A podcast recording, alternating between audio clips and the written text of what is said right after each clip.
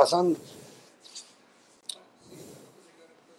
Hola, buenas tardes, ¿cómo les va? Bienvenidos al comienzo de semana de Jorge Ramos y su banda. ¿eh? Una semana con Champions, una semana con final del fútbol mexicano, una semana con ya los aprontes cada vez más fuertes de cara al Mundial. Ya en los próximos días entramos en catarsis. ¿eh? Con solamente tres seleccionados, escuchó bien, ¿eh? Con solamente tres seleccionados mexicanos se va a jugar la final de la MX, una final sin marketing. El mundo del fútbol sacudido por los salarios de un equipo Estado. Marcelo Gallardo, el técnico de River de Argentina, hizo campeón a su rival de siempre, Boca Juniors. Cristiano Ronaldo vuelve a sonar para todos lados Habrá que ver si alguien quiere poner la plata. La MLS ya tiene a sus dos finales de conferencias. Real Madrid sin Valverde, Benzema y Modric. Mañana en Champions se enfrenta Leipzig y Pereira y su clase táctica para analizar el empate de América Toluca y el triunfo de Pachuca sobre Monterrey. Alguno de los títulos, de lo mucho que tenemos para ustedes. La banda hoy compuesta por Pereira del Valle y Richard Méndez, la señora, la señora de las salas eh, de vacaciones. Eh, ¿Cómo le va, Pereira? ¿Cómo está usted? Muy bien, muy bien. Espero que algunos en este programa hoy asuman sus errores, comentarios que hicieron la semana pasada, desacertados. Uh, ya. Espero que en este programa los que acusan los que acusan a algunos que se tienen que ir por fracasados también acusen a otros, porque tienen doble discurso dependiendo del personaje. Especialmente estos palitos son para usted, Ramos, y para el señor del Valle. Para Richard no, tengo nada porque realmente, para ser sincero, él está pintado en este programa. ¿eh? A mí no me importa esto. Yo quiero que usted me cuente, pero que le cuente al país cuál fue su reacción, su reacción ayer cuando el portero de River ataja el penal a Racing. Armani. Armani, sí. ¿Qué pasó por su cabeza en ese momento? ¿Sintió orgullo, por ejemplo? Eh, la verdad, primero decir que no vi los partidos porque no quise ver los partidos. Estaba ah. como en rebeldía. No quería ver un festejo de Boca, una, una definición que podía generar un título de Boca. No quise verlos no quise verlo. Es el primer partido de River que no vio en el año. Después sí vi el resumen del partido, porque no podía tampoco no ver nada. Pero no quería verlo, no quería verlo. No. Rechacé ver la definición cuando sabía que River no iba a ganar nada, solamente Boca iba a ganar un título o Racing. O sea que usted solo lo ve cuando River está por ganar algo, clarísimo. ¿eh? lo suyo es clarísimo. Ahí está. Lo exhibió. Lo exhibió. Ya está. No, no, no, porque yo vi contra Central, vi contra Talleres, vi los otros partidos que tampoco no había nada. Pero sabía que era una jornada donde Boca estaba donde River llevaba la de perder por todos lados. Si perdía, perdía y si ganaba, perdía. Sabía que llevaba la de perder. A ver si entienden eso. Cuando River juega por nada, yo también lo veo. Pero ahora está envuelto el sentimiento del, equipo de enfrente, Boca. Eso es lo que estaba envuelto. A ver si lo pueden entender. Eh, y si no lo veo durante la temporada, no lo veo, me importa un bledo y, le digo, y digo las cosas como son. Pero no quise verlo, no, no. No me contestó. Y cuando se enteró que Armani había tapado el penal, que significaba darle el título a Boca. Como tenía partido con. También tenía partido con Red Ford, tuvimos partidos ayer, empatamos 1 a 1. Por cierto, hace tres partidos no ganamos, andamos mal. Eh, todos estábamos los vinculados. Y me enteré, y, cuando me enteré que Armani atajó, yo no vi el penal, yo no vi la ejecución, cuando me enteré que, atajó el penal me agarré la cabeza y dije, un penal en minuto 89 que le daba un título a Racing y a Boca no, un Armani que comente nunca ataja penales, atajó un penal hace dos, tres fechas atrás, pero llevaba como 20, 25, 30 penales consecutivos previos que siempre le convertían, no es un atajador de penales. Dije, la podría haber dejado, la podría haber dejado al fondo del arco. ¿Cómo? No, pero ¿cómo va a decir eso? Haberse tirado rápido hacia un poste para descuidar el otro. Déjeme terminar, déjeme terminar porque todo lo que digo son sentimientos sinceros, son todos son sinceros. No vengo acá con doble cara, nada por el estilo. Por más que venga después, que claro. pasa factura, me importa un bledo lo que diga. Eh, ¿Sabe que la gente, sabe una cosa? Perdón, perdón que lo interrumpa, Pereira. ¿Por qué no le cuenta a la gente cuál era, y que me disculpen del Valle y Richard Méndez, pero cuál era la situación que se estaba jugando en ese momento. Hay mucha gente que no sigue el fútbol argentino, ¿no? Habría que contar. Casi nadie. En este programa nadie. Exacto. Bueno, llegaban a la en este programa nadie. Boca, llegaba a la última fecha Boca un punto por encima de Racing. Boca jugaba como local ante Independiente, casualmente Independiente, para la gente que no sabe, el archirrival de Racing, y Racing jugaba contra River, el rival de Boca. Entonces, Independiente y Racing, al fin y al cabo, iban a. Eh, quería, uno pensaba siempre que el título no lo ganara, no lo ganara Racing, por lo tanto tenía que regalar el partido eh, a Boca. River no quería que lo ganara Racing y la especulación, la especulación era que lo ganara Boca. Que, darle el partido, que no lo ganara Boca, por lo tanto tenía que darle el partido a Racing, la victoria a Racing. Entonces era un punto de diferencia, Boca dependía de sí mismo. Si ganaba, Boca lograba, lograba el título. Eh, para que Racing ganara el campeonato, Boca tenía que empatar y Racing ganar, o Boca perder, o Boca perder lo cual Racing dependía de lo que pasara con Boca. Y bueno, y Boca empezó perdiendo 1 a 0, lo empató, lo empató eh, ganó 1 a 0 Independiente, lo empató Boca y después Boca se pone 2 a 1 al frente. Y sobre el final, faltando unos 10 minutos, lo empata Independiente 2 a 2.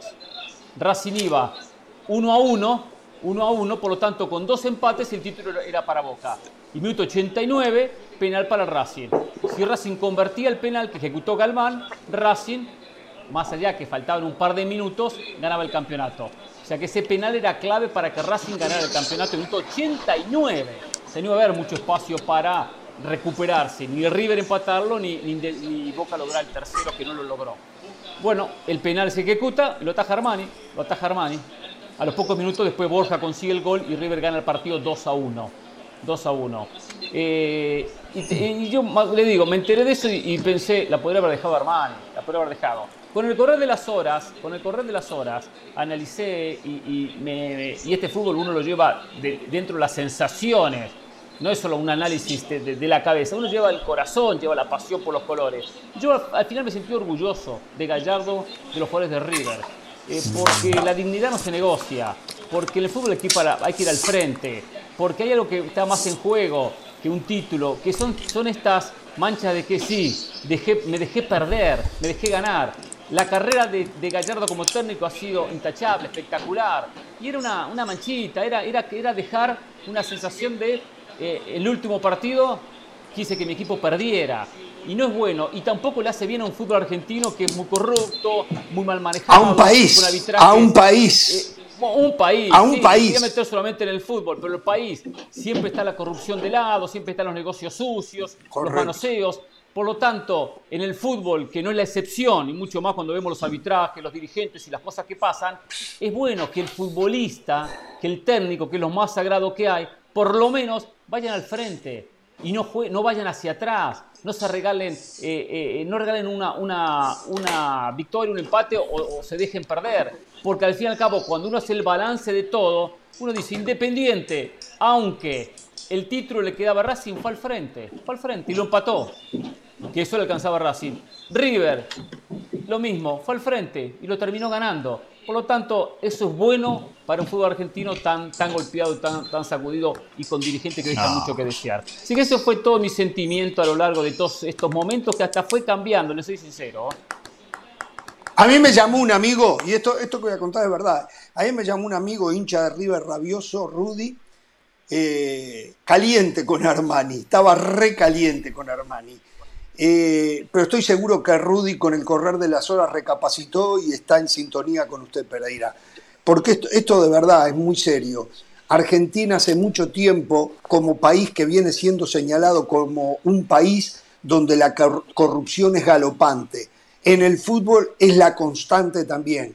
Esto ayer fue una bocanada de aire fresco eh, para ver si a partir de esto que pasó ayer reaparece el orgullo del hombre de fútbol en Argentina y entienden que en esto se gana y se pierde y que lo primero debe ser la tranquilidad de poner la cabeza en la almohada y poder conciliar el sueño. Y ayer eh, Gallardo, los jugadores de River, los jugadores de Independiente, Leandro Fernández, dijo, jugador de Independiente, siempre para adelante en la previa, ¿eh? Antes de que se, muchos suponían que Independiente le iba a regalar el partido a Boca, lo cual es muy bueno y, quería dedicarle un tiempo a esto porque de verdad, porque siempre señalamos todo lo malo que ocurre en el fútbol, creo que había que señalar algo estupendo, sensacional que pasó en el día de ayer. Y esto también, esto también es un mensaje para gente que piensa que los jugadores se venden, que los jugadores se entregan para sacar un técnico que le hacen la cama.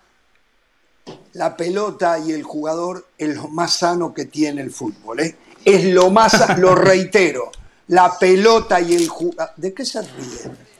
¿De qué se está mofando? La pelota y eh, el eh, jugador es lo más sano que tiene el fútbol. Esta es una prueba, lo de ayer es contundente, señor del Valle. Sí, justamente nuestros compañeros de ESPN en Argentina, en la previa, hicieron un recuento de todos los episodios en la historia del fútbol argentino donde equipos han pactado derrotas, han pactado empates, para sí, eh, River entre ellos. para perjudicar a determinado equipo. Entonces, no me diga que el futbolista es lo más sagrado. Si en la previa de la definición del fútbol argentino había suspicacia, es porque hay muchísimos acontecimientos a lo largo de la historia que respaldan mis comentarios. Lo que pasa es que ahora ustedes se quieren hacer más papistas que el Papa. Lo que pasa es que ahora ustedes como Gallardo Yo estoy muy contento tienen con, un discurso falso. El hincha de River, el hincha de River de verdad, no Hernán que tiene tintes de cliente. El hincha de River hoy está caliente. Hoy está caliente porque River hizo campeón. Yo hablo del jugador, no del hincha. Yo hablo del jugador, no del hincha. Yo que consumo páginas de River, lo que dice José está equivocado, ¿eh? Lea, lea y va a hablar siempre. de River. ¿Cuándo no? Eh, Caselli, un ex candidato a la presidencia de River que nunca ganó, puso un tuit, esto no es River, River tendría que haber ido para atrás. Lo mataron, ¿eh? Lo mataron los mismos hinchas de River diciendo, a vos no te íbamos a votar nunca. Compartimos el mismo sentimiento, pero el mismo pensamiento. Y después leer cantidad de mensajes, ¿eh? Está equivocado del Valle, ¿eh? Pero en la interna, Nan, en la interna el hincha dice otra cosa. Una cosa es ponerlo en un tweet, una cosa es decirlo públicamente para quedar bien, para decir la dignidad no se negocia, qué bueno, hay que respetar los valores del deporte. Muchachos, esto es fútbol. Esto es fútbol. Y lo que pasa muchas veces. ¿Usted quisiera que el Real Madrid vaya para atrás si un triunfo del Madrid hace campeón a Barcelona? ¿Usted quisiera que vaya para atrás? Yo diría, muchachos, hoy, hoy no, vamos a hacer lo imposible para que el Barcelona no salga campeón. Es nada más una opinión. Si ustedes no la comparten, está perfecto. ¿Cómo moralmente no a, presentar las cosas ahora como que a lo largo de la historia esto nunca se ha dado?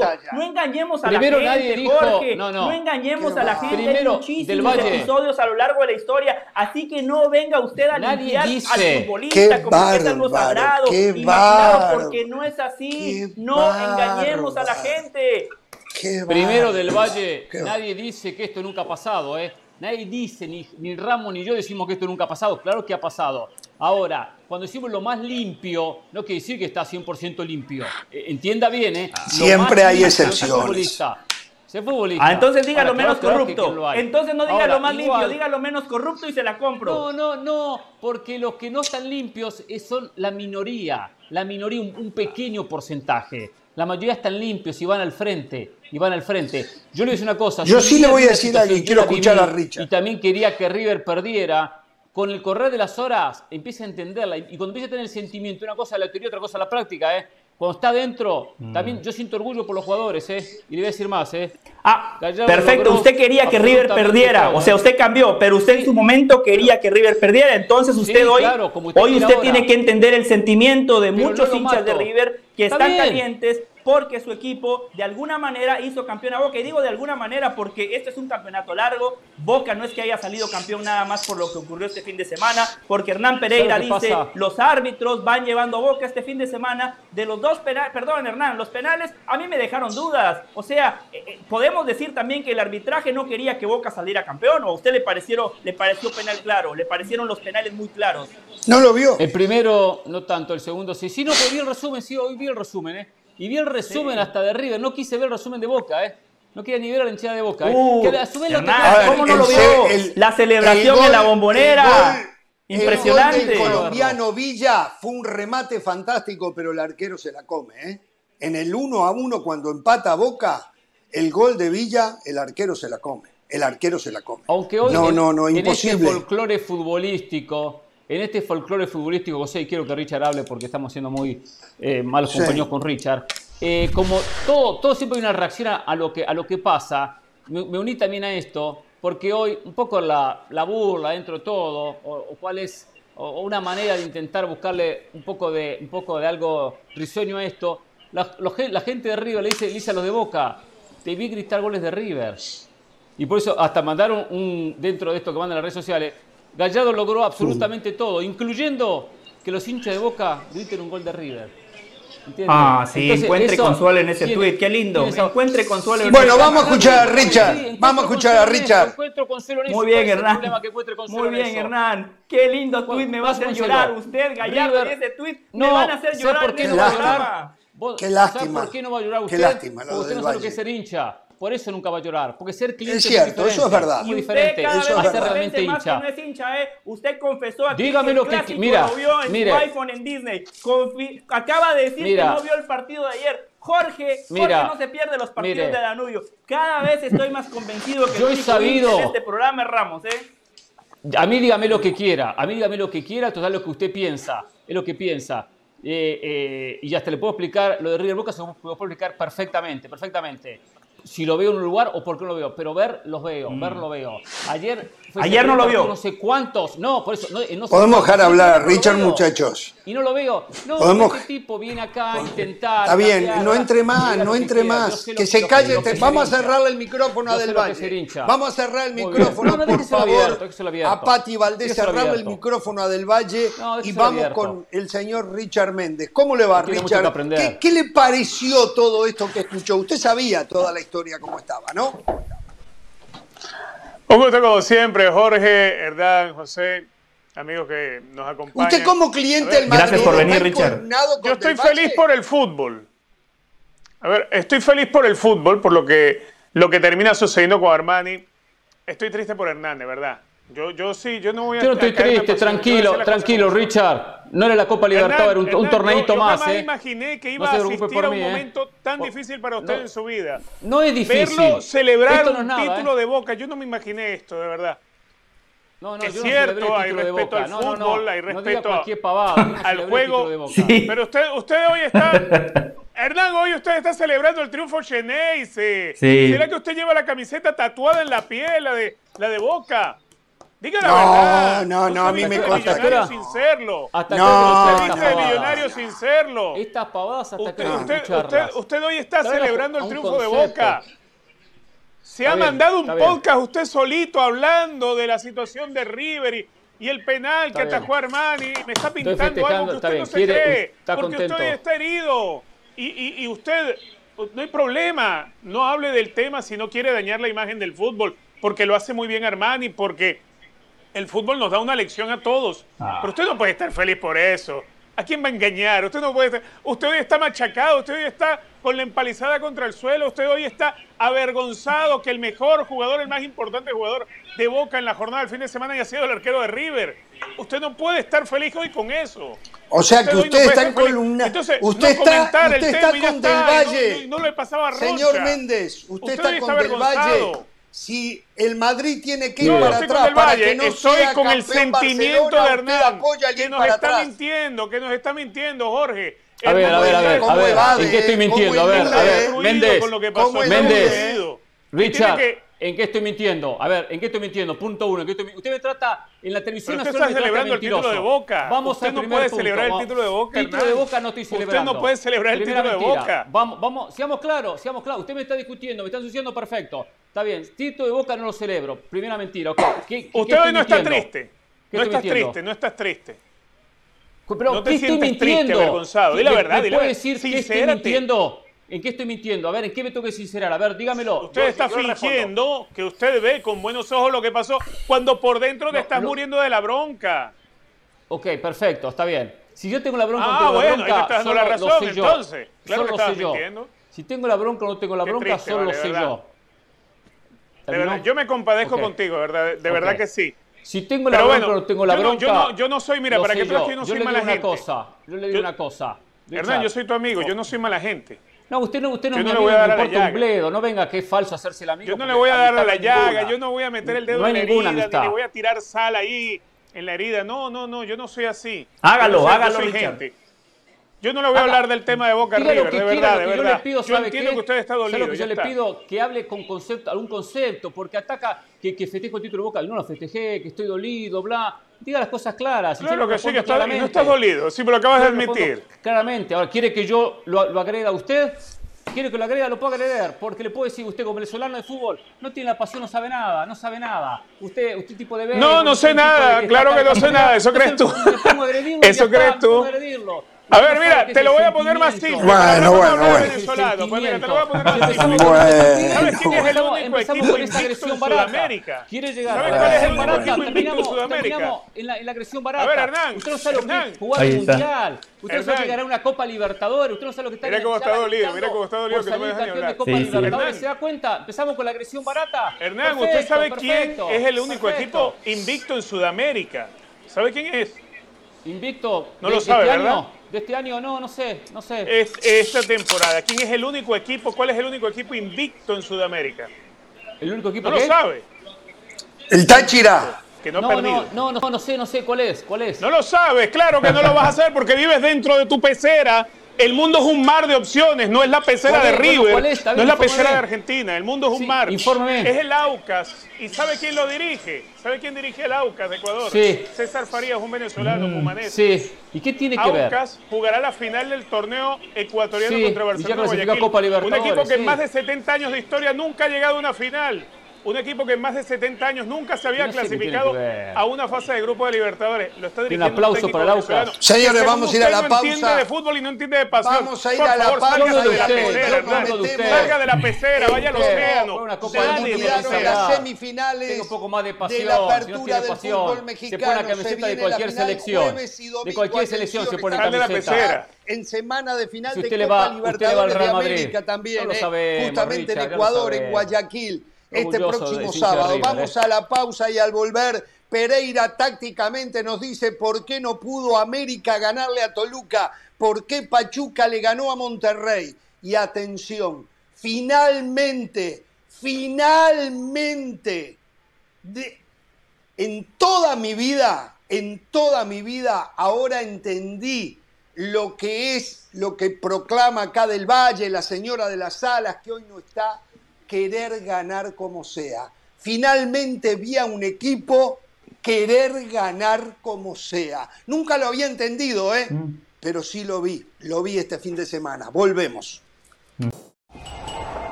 La editorial del día es traída a ustedes por State Farm. Como un buen vecino, State Farm está ahí.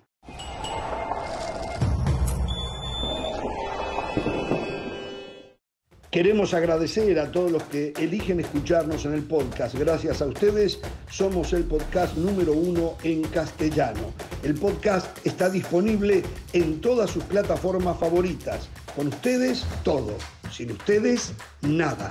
Muchas gracias.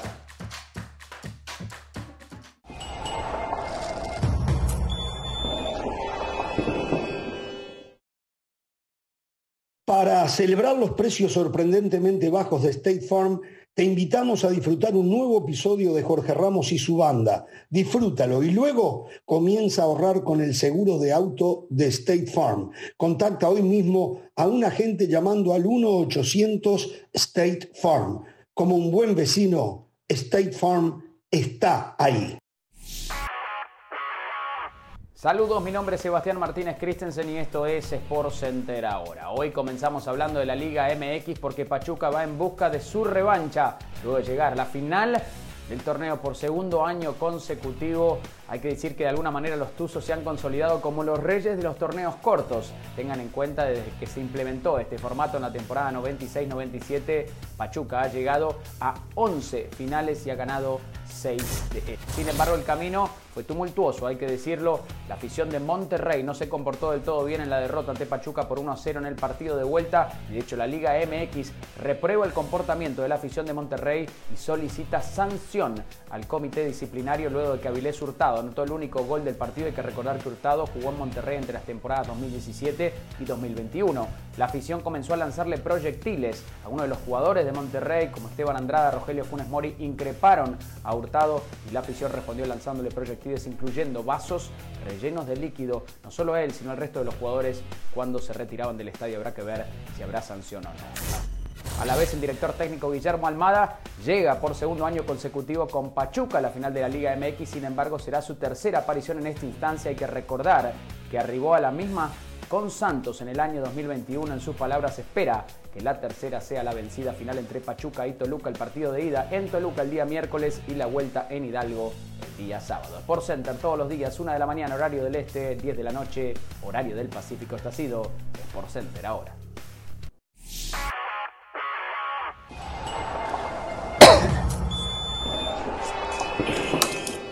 Bien, estamos de regreso y lo primero que quiero decir que debo de ser humilde. No es fácil conseguir humildad eh, en, este, en este programa, pero yo sí lo soy, estoy convencido absolutamente de esto. Hablando de eso, estoy leyendo, dio a conocer la Premier League el calendario y me acabo de dar cuenta que Darwin Núñez, Facundo Pelistre y Rodrigo Bentancur no podrán festejar mucho el Mundial que puedan ganar, porque tienen que jugar en Navidad y Año Nuevo, ¿eh? Entonces, qué, tremendo. ¿eh? bueno, a ver, eh, ah. señores, yo daba por descontado que América daba vuelta y estaría en la final del fútbol mexicano. Sí, estaba convencido que Monterrey no iba a poder con Pachuca. Bueno, en lo primero me equivoqué, me equivoqué, porque no estuvo ni cerca, ni cerca América Digo, ahora entramos en los detalles pequeños y podemos decir, no, si aquella hubiese entrado, si no hubiese sido por las atajadas de Volpi, eh, en fin, sí lo pudo haber conseguido, pero en líneas generales, en el trámite del partido, a mí me quedó la sensación que Toluca lo tenía muy, pero muy bien controlado el partido. Y América, eh, y la culpa no es del Tan Ortiz, clarísimo, la culpa fue cómo defeccionaron sus individualidades. Después podemos decir que en el segundo tiempo el Tano de repente no hizo los cambios adecuados y allí podemos estar de acuerdo, pero eh, los jugadores no estuvieron a la altura de lo que tenían que estar. Esa es eh, la verdad. Una vez más, y esto ya me preocupa pensando en el Mundial, cómo le duelen las pelotas dentro del área chica a Memo Ochoa. Yo entiendo eh, que son pelotas sumamente envenenadas siempre de, de Leonardo Fernández, de Leo Fernández, eh, en el gol que hace eh, Torres Nilo, pero, pero es para preocuparse, ¿eh? porque aunque tiene mucha experiencia en el Mundial, me parece que en estos momentos Memo Ochoa ha tenido un bajón, por lo menos en, en, esa parte de su trabajo como portero. Y Toluca que lo hace sumamente bien, controlando el partido y hasta se pudo también haber llevado un triunfo, sí, fue menos que el América en la búsqueda de ese triunfo, pero bueno, hoy con el diario del lunes podemos decir que Toluca hizo el partido que tenía que hacer. Ahora va a venir Pereira a darnos la clase táctica y, y todo lo que él intenta enseñarnos a nosotros, que debo de admitir, yo he aprendido con él, yo he aprendido con él. Me alegro, me alegro. Yo también. y hay que recuperar a Hernán Pereira porque el primer segmento del Pereira de hoy fue desafortunado. En la clase táctica se va a ah, reivindicar. no, desafortunado es lo suyo. Desafortunado es lo suyo del Valle, que usted, ve bien que los jugadores vayan a menos. Eso es lo que es desafortunado. No, no, no, no, no meta más el tema, no, no meta más sale en la herida, eh, Richard me hace está bien, está bien. José me hace cantar, está yo me quiero disculpar con la gente. Me digo más, me quiero disculpar con, el pueblo venezolano futbolístico. Porque sé que hay mucha gente que sabe de fútbol. Con ellos me quiero disculpar, me porté muy mal. no con Richard, pero sí con la gente. Me, me, está provocando Richard. Pero cierro el capítulo, lo cierro, lo cierro. a ver, sí, hablemos la clase táctica y después y nos va a dar pie para analizar muy bien el partido. Para analizar muy bien el partido. ¿eh? Vamos primero con la presentación del segmento, así facturamos doble. Ah, sí, él quiere cobrar. mostramos cosas puntuales. Y sí, Ramos, sí, sí, fin, fin de semana complicado, difícil. Redford hace tres partidos que no ganamos. Eh, necesito jugadores, por cierto. Eh. Voy a empezar a buscar jugadores en Miami. Eh, vamos con la presentación de la clase táctica. Vamos con el.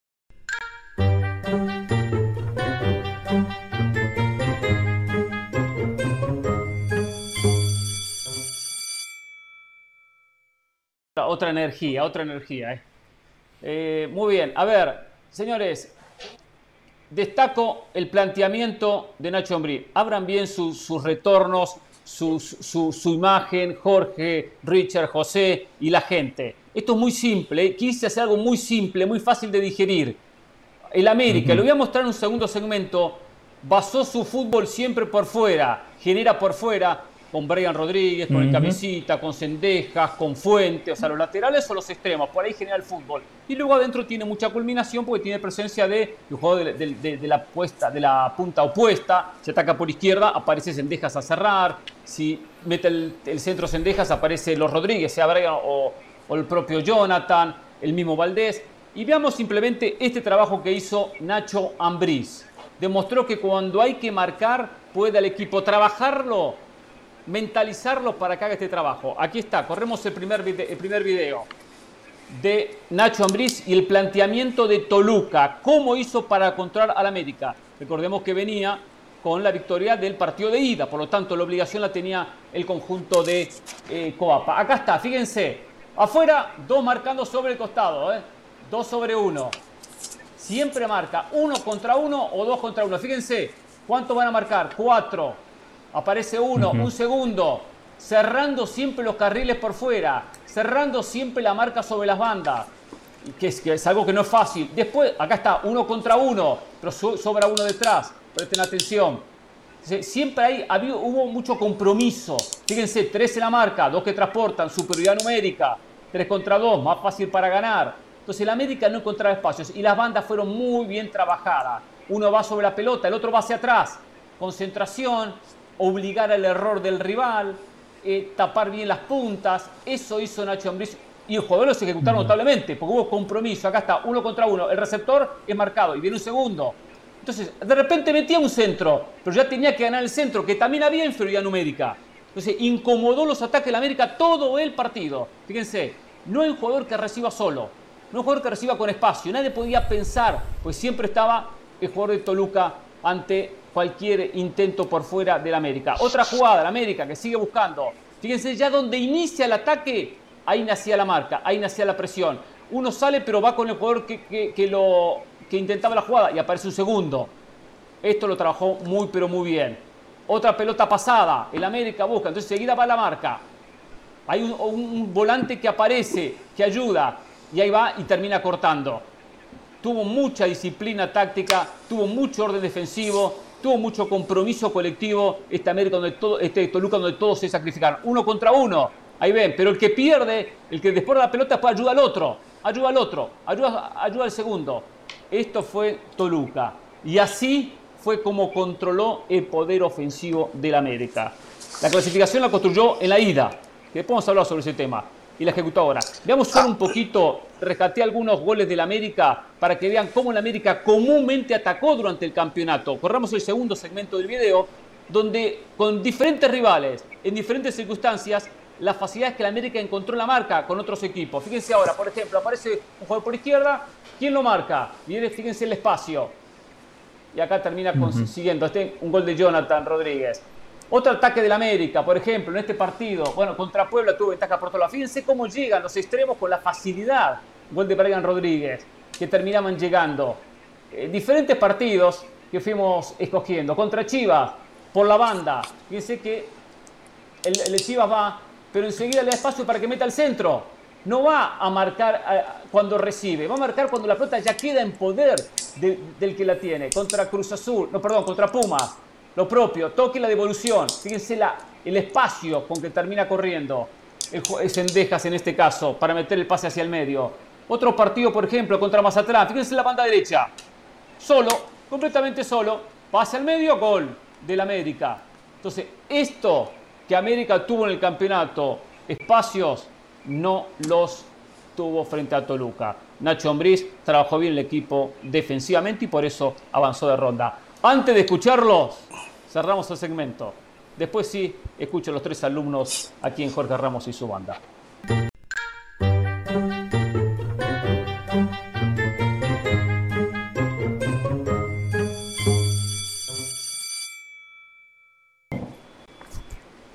Bueno, a ver, eh, muy bueno, muy didáctico lo que nos acaba de mostrar Pereira.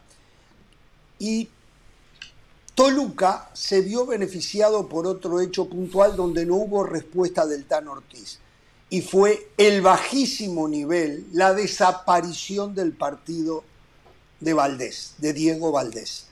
Cuando no podía por afuera, por lo que usted recién señalaba, necesitaba fútbol interno y lo único que tenía era la intención de larga distancia de Richard Sánchez, porque Fidalgo no tiene remate y jugaba muy retrasado al costado de Richard Sánchez, dejando toda la iniciativa interna Diego Valdés y Valdés no aparecía. Allí tal vez el Tan Ortiz tuvo que haberle dado ingreso a Aquino, haber sacado a Valdés y tirar a Fidalgo un poco más arriba para ver si por allí se generaba algo no tuvo respuesta el Tan Ortiz a eso, pero puntualmente, puntualmente... Bueno, pero eso hizo, lo que pasa es que sacó a Richard Sánchez, pero hizo eso. Eh, exacto, está bien, pero, pero a Richard Sánchez no, porque Richard Sánchez te daba la oportunidad de un remate de media o larga distancia. Eh, sacó a Richard Sánchez y también perdió eso, también perdió eso. Diego Valdés, lo decían los colegas, ¿eh?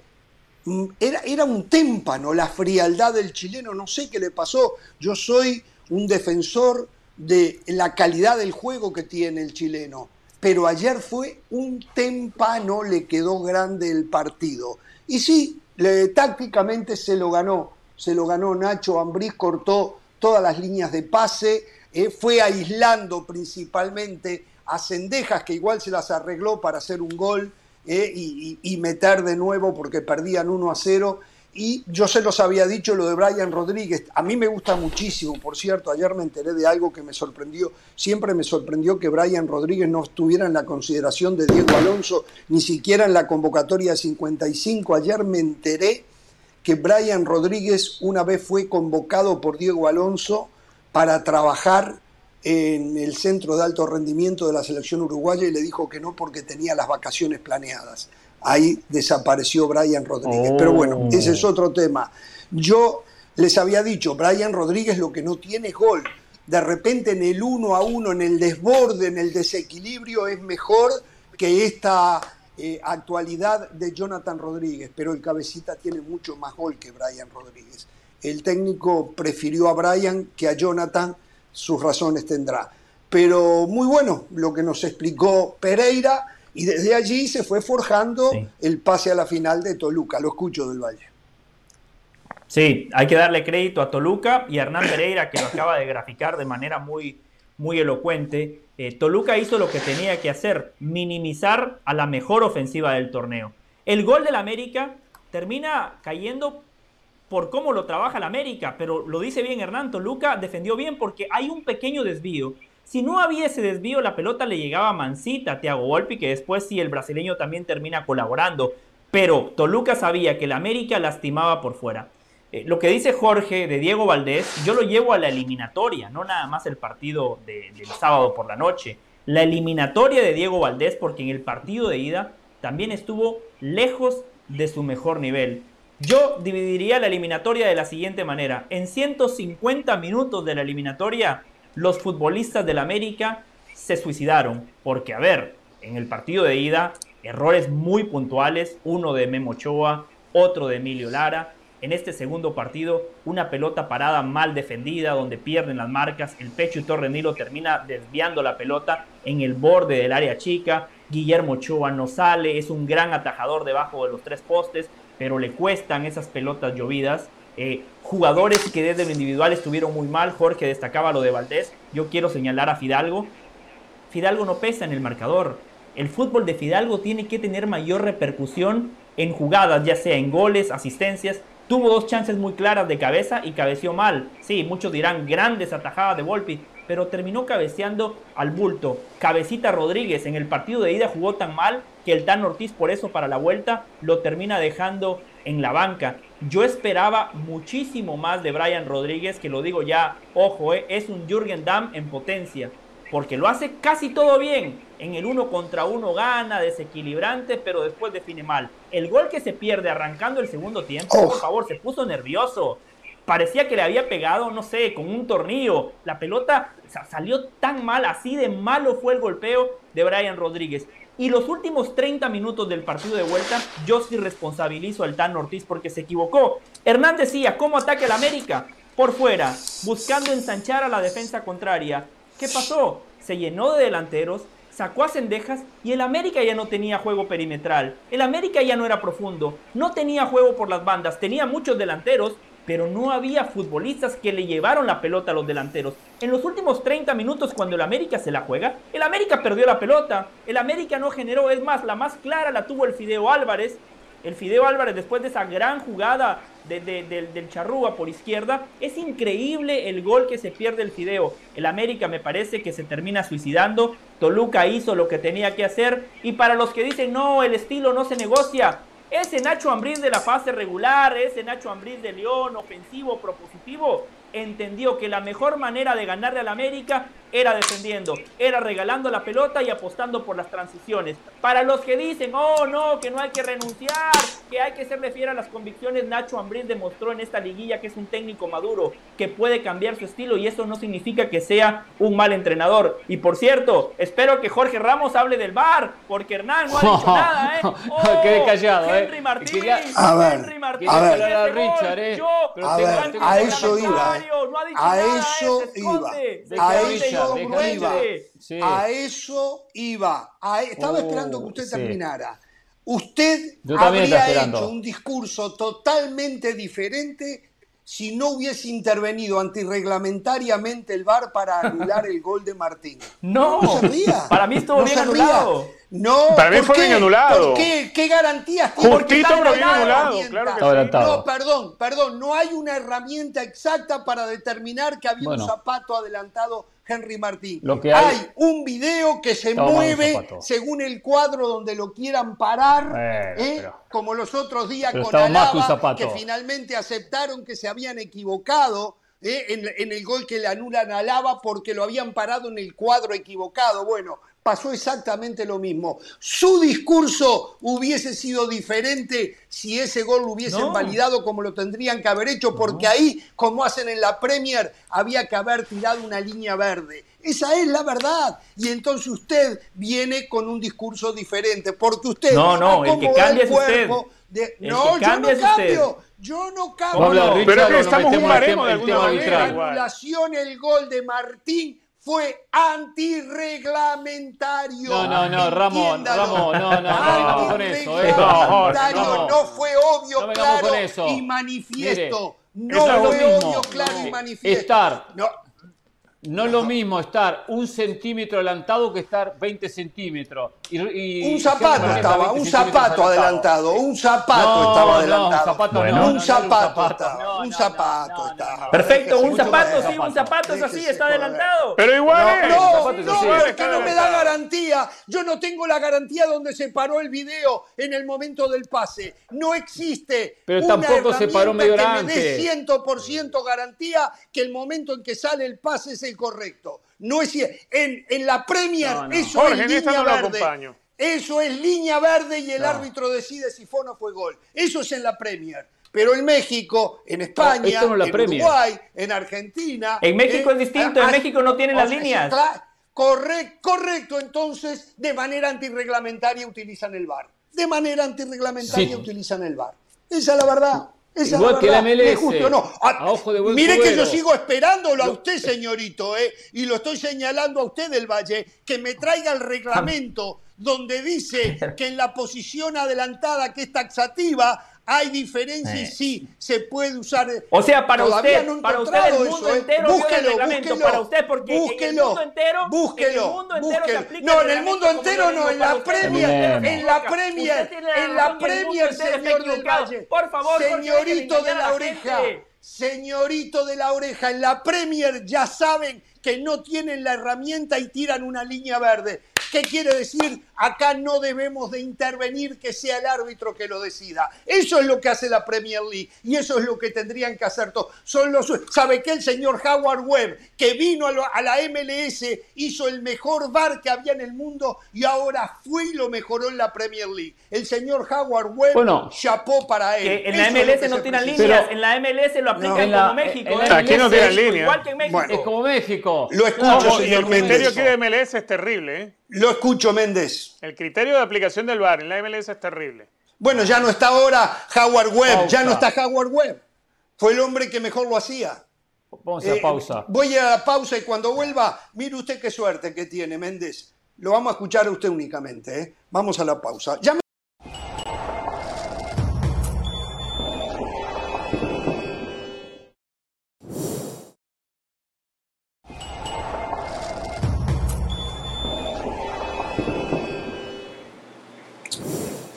Bien, volvemos, eh, seguimos analizando lo que pasó en el América Toluca y nos vamos a meter en el Monterrey Pachuca. Unai Emery dejó al Villarreal de España y arregló con el Aston Villa de la Premier League a cambio de un contrato de cinco años, a cambio de 7 millones de euros netos después de impuestos, ¿eh? para la bolsa de él, para el bolsillo de él Unai Emery es el nuevo técnico del Aston Villa. ¿Y saben quién es el nuevo técnico del Villarreal?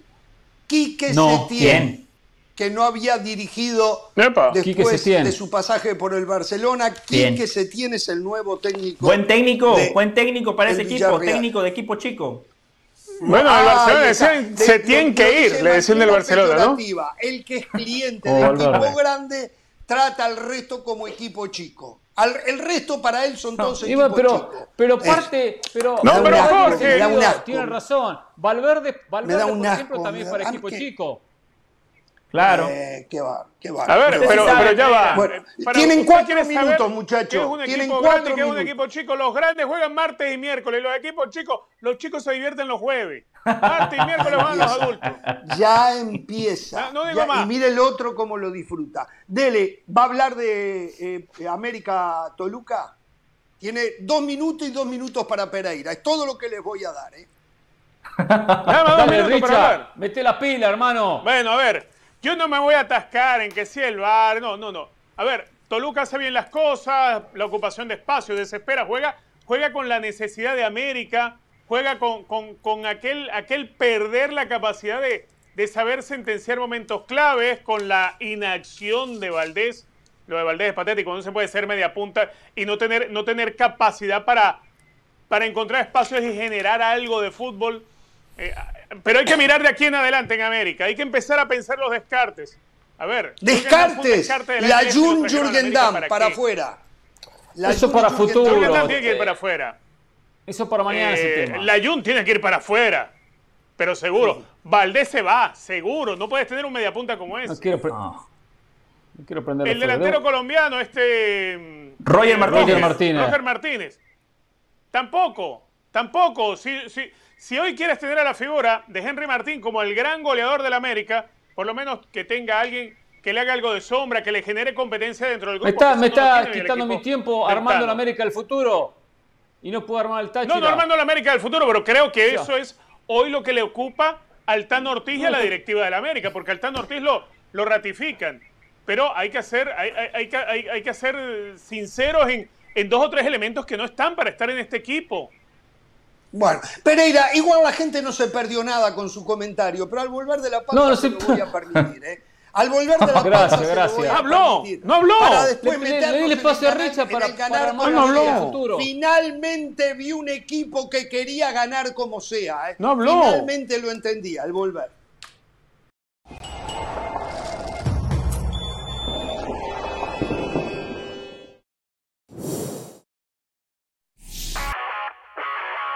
Saludos, mi nombre es Sebastián Martínez Christensen y esto es Sports Center ahora. Hablamos del gol de grandes ligas dado que entendemos que los Astros de Houston han estado inmersos en polémica en los últimos años, pero el denominador continúa, los Astros siguen ganando. Después de barrer a los Yankees de Nueva York, estarán haciendo su segunda aparición consecutiva en la Serie Mundial y la cuarta en los últimos seis años. Los Astros de Houston tuvieron el mejor récord de la Liga Americana con 106 victorias de temporada regular y todavía no conocen la derrota en esta postemporada tras barrer a los Marineros y a los Yankees.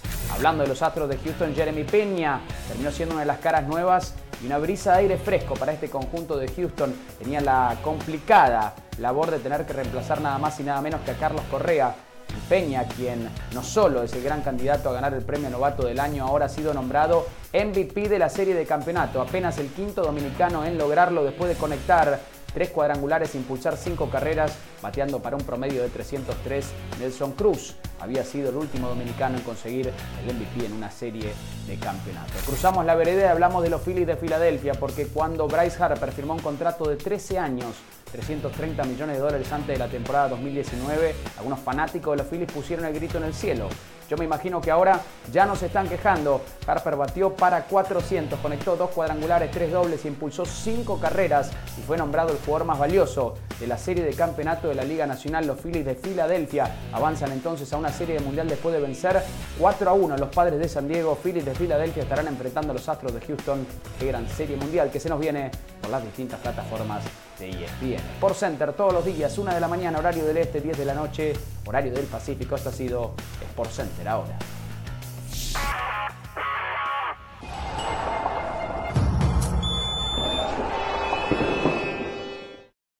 No veo nada de eso. Bien, estamos de regreso. Atención con esto. Su nombre es Ramiro Carrera. Juega para Atlético Tucumán, interior derecho. Le dicen la pérgola tiene 29 años y según el periodista argentino César Luis Merlo, está en conversaciones muy avanzadas para convertirse en nuevo jugador de Cruz Azul. Reiteramos, Ramiro Carrera de Atlético Tucumán, La Pérgola, 29 años, interior derecho. Puede jugar también con el perfil izquierdo. Y hablando de Cruz Azul, Luis Miguel Salvador está en la pole position para convertirse en el nuevo director deportivo de la máquina cementera. Eh, bueno, a ver, vayamos a Pereira que quiere hablar. Sí. Dos cosas cortas. En verdad son tres cosas cortas. Eh, agregué una que va a generar inconveniente. Primero, Toluca, mm. yo elogio la manera que marcó. Con la pelota no me gustó. Toluca con la pelota no jugó bien y si así va a jugar contra Pachuca va a tener muchos problemas porque hay que, tener mayores posesiones, posiciones más largas. A, Carlos González le rebotaba la pelota, no aguantó la pelota a Toluca, eso es muy peligroso, ¿eh? por más que marcó muy bien, son cosas diferentes. Segundo, acá lo dije en su momento, la ida tenía que ganarla para transportar la presión a la, América. No, tuvo que haberla liquidada, no la liquidó, decían por aquí, que bien, que bla. Señores, yo sé que cuanto más goles es mejor, todos lo sabemos. Había que ganar la ida, eran 14 partidos sin perder en América, con 13 victorias. Ganó la ida. Porque no le daban crédito en la ida. Hoy, Ramos tiene que asumir que se equivocó en ese corto análisis. Que la ida era, Pero claro, si lo dije hace un ratito, yo soy humilde. le dije, mi humildad me permite, mi humildad me permite reconocer que me equivoqué yo daba por seguro que América avanzaría y me equivoqué. Yo también. Esto demuestra para aquellos que, creen que no soy humano, con tantas palomitas piensen que no soy humano, esta es prueba de que soy humano. Sí.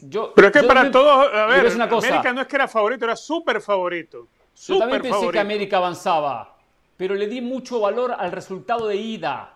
Le di mucho valor, porque Toluca tenía que ganar en su casa para obligar a América a ganar el partido. Eso es lo que hago referencia. Y acá no se le dio tanto mérito. Se lo criticó porque no, no, no eh, fue contundente. Y no puede ser más contundente. No es que no quiso hacer goles, no pudo. Y tercero, tercero, a ver, Ramos, y esto va a generar problemas, yo tengo que decir. Ya me tiene recontra cansado. Qué antirreglamentario. Señores, ¿usted qué hubiese hecho? ¿Qué hubiese hecho si, si paraban el partido y decía, llamen al Ramos? Ramos, ¿qué hacemos con la jugada de Henry Martín? Clave en el partido. Lo que vio el árbitro. lo que vio el árbitro. lo que, finalista. ¿Qué es lo que hubiese Lo que vio el árbitro. Lo que vio el árbitro. Lo que vio el árbitro y su ayuda del asistente. sí, está bien, está bien. Eso, eso, eso era lo que había que cobrar. Eh, bueno, no sé, ¿lo cobró el asistente? ¿Pero qué es mejor? ¿El asistente lo, ¿Lo cobró el asistente? No, no, lo cobró. por eso era gol. era gol, fue antirreglamentario, no, fue obvio, claro y manifiesto. No, pero paremos, no, no, no, fue obvio, claro y manifiesto. Usaron una herramienta que no es que no es exacta. Usaron una herramienta que es anti-exactitud. Así de simple. Pero los asistentes, hoy, los asistentes no levantan la bandera. Porque si levantan la bandera están cortando la jugada correcto, correcto. pero después podía levantarla. después podía levantarla. Me voy al bar. Ahora. Después que fue gol podía levantarla y se terminó. 100% seguro. Perfecto. Ahora, está bien, ¿qué, es más, ¿qué es más correcto o qué es más correcto, más eh, perfecto más exacto. A lo que uno quiere? Más exacto. Lo que puede ver un asistente que tiene que tener, tiene que tener una, mirada a dos lugares diferentes, donde lance el pase y donde está el jugador, o el video de arriba poniendo la imagen hacia atrás y hacia adelante, no, con un 100% de exactitud, pero con un 93, 94%. Acá hay un reglamento. No, ¿me puede en el reglamento ¿Me puede responder? le estoy contestando, le estoy contestando, no me caliente, Pereira, le estoy contestando. ¿Qué más exacto? En el reglamento se especifica claramente que el VAR va a intervenir pura y exclusivamente en jugadas que el árbitro siendo obvias, claras y manifiestas, no hubiese apreciado. Esa jugada Yo quiero responder, Hernán. no fue obvia, clara y manifiesta. Y no hay sí. Entonces no se puede usar el bar para aclarar un fuera de juego milimétrico. No hay ningún apartado en el reglamento que respalde la intervención del bar en jugadas como esa. Por lo tanto, yo quiero responder. Reglamentaria la intervención. Después ustedes opinen lo que Yo tengo un reglamento, yo tengo un reglamento que me respalda. ¿Qué hacemos con el VAR entonces? ¿Para qué sirve? Yo tengo un no sé, no sé para qué sirve. Por ejemplo, por ejemplo, lo que hizo el Papu Gómez con la el patadón espérese, que le espérese, dio no cambie el tema. y el reglamento no miró para otro lado. Porque el jugador era uruguayo. por eso.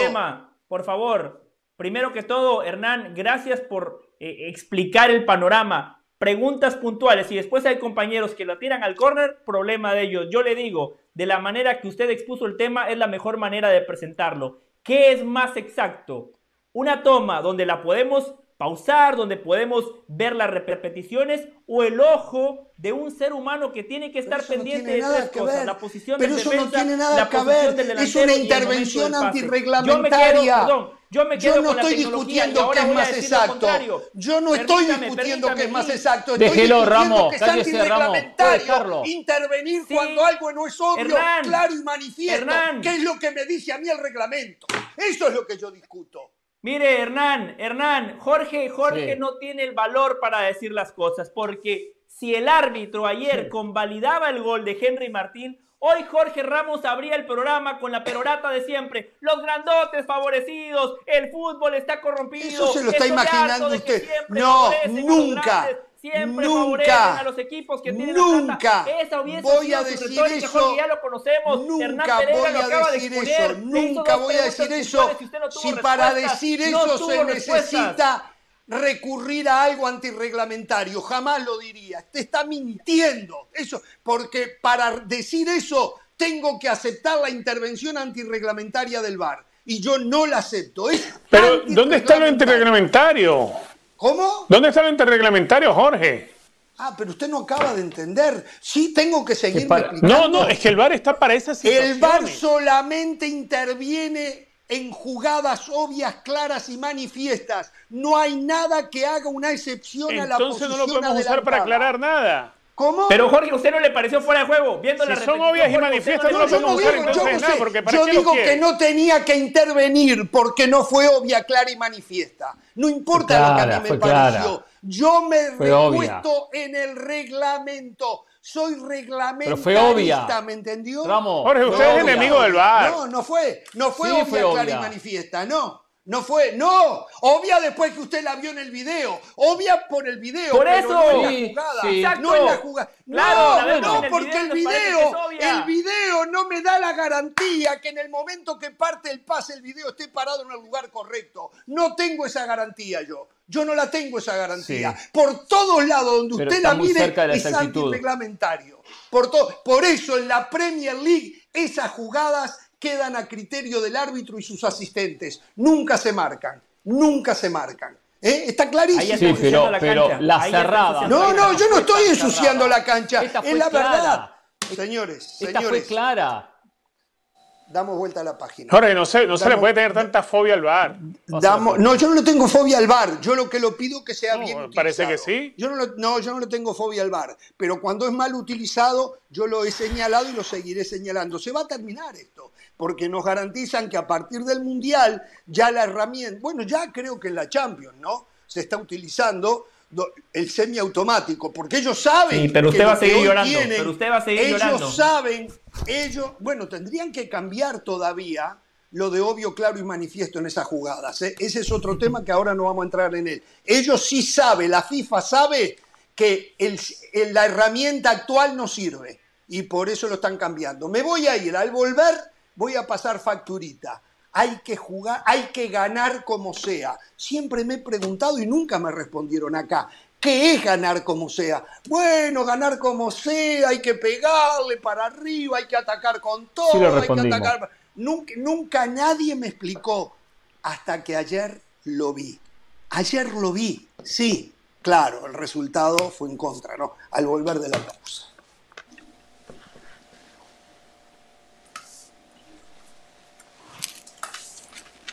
¿Cómo lo exhibió Hernán a Jorge? Eh? ¿Cómo lo exhibió? Muy bien, Hernán.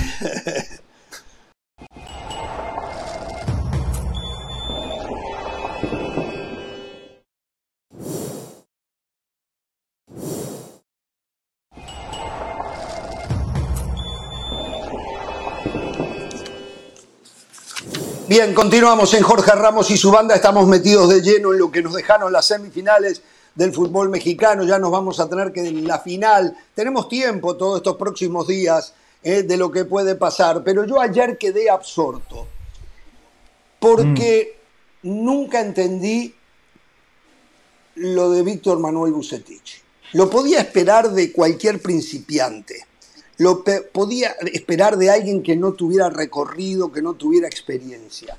Pero ayer Víctor Manuel Bucetich escuchó a aquellos que le decían de haber, después de haber perdido la ida 5 a 2 que tenía que ganar como sea.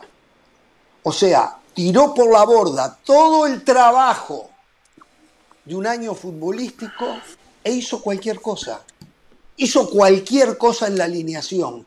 Metió tres puntas con, las mismas condiciones, las mismas características, Lógicamente no tuvo tiempo de trabajarlo porque entre el partido del jueves y el de ayer tuvo para trabajar viernes y sábado, habrá trabajado, supongo yo, dos prácticas, jugando con tres hombres, Berterame, Rogelio Funes Mori y Rodrigo Aguirre, de punta a los tres. Los tres muchas veces, o dos de los tres, iban siempre a ocupar el mismo lugar. No sabían cómo distribuirse el terreno de juego en la última zona ofensiva. Y después no recurrieron nunca al trabajo que habían hecho a lo largo de la campaña y que los llevó hasta la debacle en el partido de ida frente a Pachuca. Eso, eso era armar el equipo y hagan lo que puedan. Eso fue lo que dijo Bucetich. Eso fue intentar ganar como sea. Yo nunca lo había visto. Y mucho menos de un técnico con la experiencia y tantos títulos encima como el señor Víctor Manuel Bucetich. Fue lamentable. Le simplificó el trabajo a un Pachuca que no sé si se bañaron al término del partido porque ni transpiraron. Simplemente mantuvieron un poco el orden, exigieron de vez en cuando, hacían una presión alta o media, pero no pasaban sus obras. Tal vez un poquito la inseguridad de Ustari le dio alguna oportunidad a Monterrey, pero en líneas generales, partido controlado a Piacere por el conjunto de Pachuca. La verdad, la verdad, ustedes saben que a mí no, me, no, puedo dormir cuando yo opino que un técnico se debe de ir. Pero lo que hizo Víctor Manuel Bucetich fue irrespetar su propio trabajo. Dígalo, Jorge. Que había hecho. No, no, no, no, no, no. Y yo creo que esto puede ser una penitencia muy grande por parte de Rayados de, de Monterrey, ¿eh? porque digo, ¿no creíste ni en lo que hiciste a lo largo del año para hacer lo que hiciste el día más importante del equipo? No, no, no, no, no, no lo puedo entender. Realmente fue un partido aburrido porque Monterrey nunca fue rival pensando en descontar los tres goles de diferencia, que era lo que necesitaba hacer porque había terminado mejor en la tabla y con eso le alcanzaba, que no era poco, eh, le alcanzaba para estar en la final. Realmente decepcionado por un hombre al que respeto muchísimo, pero que ayer se equivocó de cabo a rabo. Jugó a ganar como sea. Ahora entendí lo que me decía del Valle, Pereira, de las Salas, hay que ganar como sea. Bueno, eso que hizo Bucetich ayer era ganar como sea. El resultado está a la vista. Ganar como sea no existe, no sirve si es eso, no sirve. La única posibilidad que tenía Monterrey era ganar con lo que había trabajado en todo un año que lo había llevado hasta estas instancias. Lamentable muy fácil para Pachuca después del extraordinario trabajo que hizo el equipo de Guillermo Almada. La verdad que en esta coincido con Ramos, la verdad que tengo que estar de acuerdo. Yo soy un defensor de Víctor Manuel Bucetich y me llamó mucho la atención. Ya del vamos cuando veo la alineación, cuando veo la alineación. De acuerdo. Claro. con Aguirre, que siempre fueron el dúo ofensivo. Funes Mori entraba o salía, si entraba Funes Mori, claro, tuvo lesionado mucho tiempo. No jugaba alguno de los mencionados. Los interesa a los tres, que a los tres hay que agregarle mesa también si bien Mesa no es un centro delantero, puede abastecer, es un tipo de características ofensivas. Entonces pongo toda la cara al asador. Hubo partidos que Mesa arrancó como suplente. Entonces pongo a todos, todos delanteros, todos para atacar, todos para hacer goles. Pero ¿quién le da la pelota? ¿Quién genera en el medio? ¿Y quién se la lleva? la pelota? ¿Quién abastece a esos delanteros? Entonces, la verdad que me decepcionó. Entiendo eso para un equipo que faltan 15 minutos, necesita un gol o dos goles. Y bueno, empezó a meterle centro sobre el área, váyanse de centro delanteros. Pero una serie difícil, entiendo, cuesta arriba, pero no imposible para Monterrey. Siempre decíamos, tiene que marcar un gol en el primer tiempo, o sea, terminar con un gol de diferencia el primer tiempo. Con una alineación que ahí me, eh, voy con la frase que dijo Jorge, y respetó su propio trabajo. Pues si trabajo con una idea, y trabajo de una manera en el campeonato, y trabajo de una forma y con un estilo, y llega el partido crucial y, y apuesto otra cosa, o sea, mismo el jugador, que no es tonto, dice, pero este nos pide siempre esto, ahora está haciendo otra cosa. No es la manera de atacar, poner y poner, poner delanteros. ¿eh? Pero bueno, y después elogio primero Almada, porque como ha tenido que aprender a defender, aprende a defender. Segundo tiempo le manejó la pelota, primer tiempo retrocedió un poquito más, vio, vio, cómo venía la mano. Eh, y es un equipo muy bien trabajado, muy bien trabajado. Alguien me decía hoy casualmente en ese así punto, tremendo podcast, por cierto, por cierto, es así punto eh, sí, yo escuché el otro día José, muy bueno. Gracias, Richard. Ah, pero es una bestia, José, cada, cada seis meses. Eh, me decía, ¿por qué grita tanto? ¿Por qué transmite tanto Almada? Y yo entiendo que Almada grita mucho porque parte es esa intensidad que él le transmite a sus jugadores. Es el equipo más intenso del campeonato mexicano, pero intenso bien, ¿eh? en el sentido de que tiene que correr, que hay que presionar, que hay que marcar, que siempre hay que estar concentrado, que hay que estar metido. Y el técnico lo transmite y, el equipo responde. Es un equipo muy bien trabajado. Es un tremendo técnico Guillermo Almada, sin lugar a dudas. ¿eh? Después hablaremos de la final. Pero decepción en Monterrey y en Bucetich. Le daría seis meses más a Bucetich. Seis meses más, no lo corro. Voy a, voy a tener capacidad de síntesis por respeto a mi compañero, a mi amigo Richard Méndez. Primero que todo, Guillermo Almada, su amigo. no es campeón, como el Tan Ortiz, la fase regular, esta liguilla, será una anécdota. Almada, usted es uruguayo y en Uruguay entienden el fútbol como yo. Hay que ganar. Segundo, yo voy a tener el valor que Jorge Ramos no tuvo.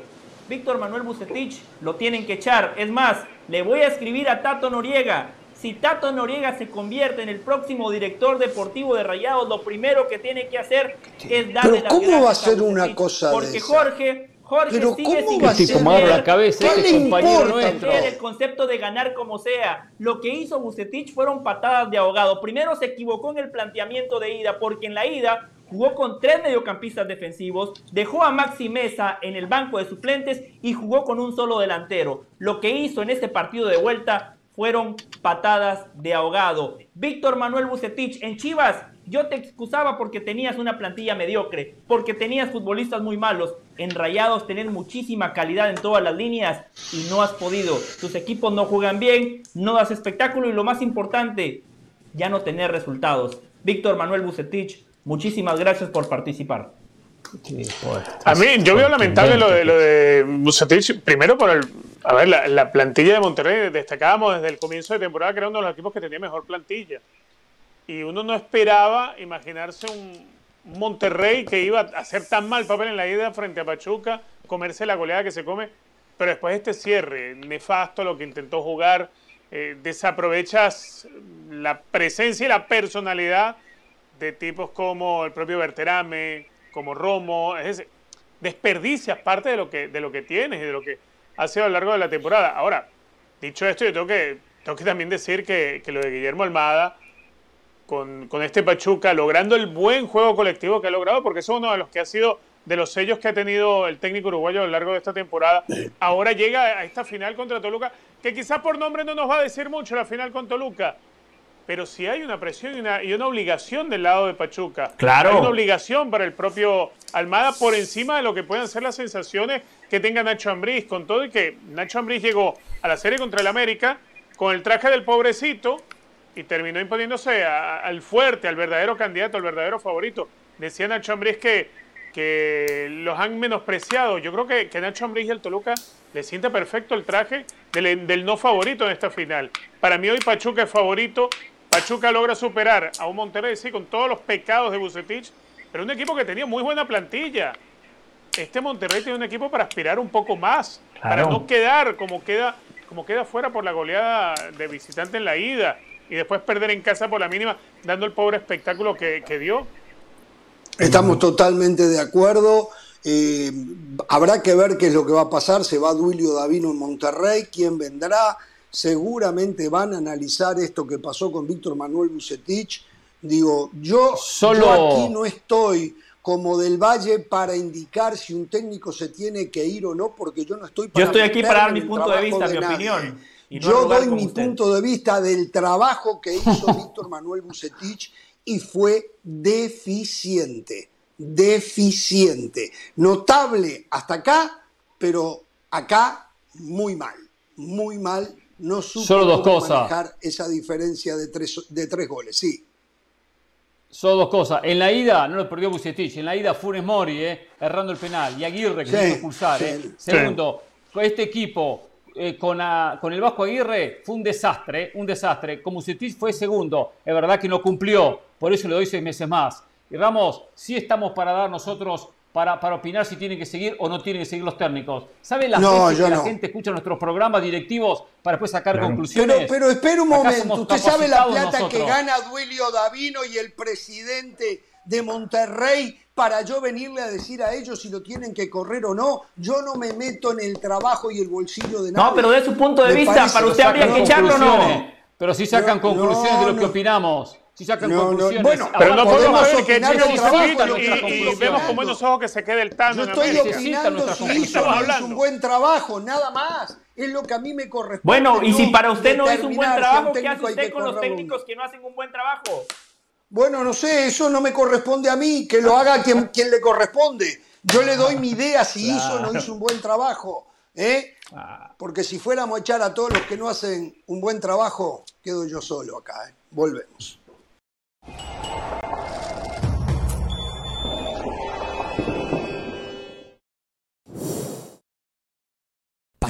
Determinación y constancia es lo que te hace campeón y mantiene tu actitud de ride or die baby. eBay Motors tiene lo que necesitas para darle mantenimiento a tu vehículo y para llegar hasta el rendimiento máximo. Desde sobrealimentadores, sistemas de sonido, tubos de escape, luces LED y más. Si buscas velocidad, potencia o estilo, lo encontrarás todo en eBay Motors. Con más de 122 millones de piezas, siempre encontrarás justo lo que buscas. Y con Guaranteed Fit de eBay, tienes la garantía de que tu pieza quede perfectamente a la primera o se te devuelve tu dinero. Porque con eBay Motors, quemas llantas y no tu dinero. Con las piezas que buscas, a los precios que quieres, tu auto se convertirá en el MVP que te dará el triunfo. eBay Motors. ebaymotors.com. Solo para artículos elegibles se aplican restricciones. Saludos, mi nombre es Sebastián Martínez Christensen y esto es Sport Center ahora. Hoy comenzamos hablando del fútbol argentino porque si un guionista de Hollywood escribía un final, quizás no hubiese sido tan perfecto e inusual como el que vivimos en la última jornada del fútbol argentino. Boca Juniors llegaba con un punto de ventaja sobre Racing y enfrentaba a Independiente, el más acérrimo rival de Racing. Especulaciones por doquier. Racing se enfrentaba a River, el más acérrimo rival de Boca. Primera vez en la historia que cuatro equipos grandes se veían las caras. Independiente terminó yendo al frente, empató el partido ante Boca por 2 a 2 y Racing tuvo su oportunidad de oro. Era un penal polémico en el minuto 90 que termina fallando Galván. En el contraataque River lo gana 2 a 1 y Boca se termina coronando campeón. Se acabaron las especulaciones, los cuatro equipos intentaron ganar y a la postre Boca Juniors se corona con el empate y en Racing habrá por siempre olor a oportunidad desperdiciada. Pasamos a hablar del fútbol americano de la NFL porque los Kansas City Chiefs lucieron realmente bien ante el conjunto de San Francisco, demostración de tres fases para los Chiefs, 44 puntos aportó la unidad liderada por Patrick Mahomes ante una de las mejores defensivas de la NFL que recuperaba muchos lesionados. A la vez crédito para la defensiva de Kansas City que registró cinco capturas en un triunfazo ante el equipo de los 49 que nos recuerda que los Chiefs siguen siendo uno de los grandes candidatos al título. En Dallas volvió Dak Prescott y el triunfo también volvió para el conjunto de los Cowboys, un Prescott que se notó al oxidado, tomó algunas decisiones cuestionables, pero a la postre hizo suficiente para ganar. Dallas se basó en su poderosa defensiva, que es la que lo va a mantener en partidos a lo largo de toda la temporada. Más allá del regreso de Prescott, Dallas tiene que entender que su identidad es terrestre y dominar con esa defensiva, si ese es el caso, los Cowboys también pudiesen ser un equipo muy peligroso. Sport Center todos los días, 1 de la mañana, horario del este, 10 de la noche, horario del Pacífico. Esto ha sido Sport Center ahora.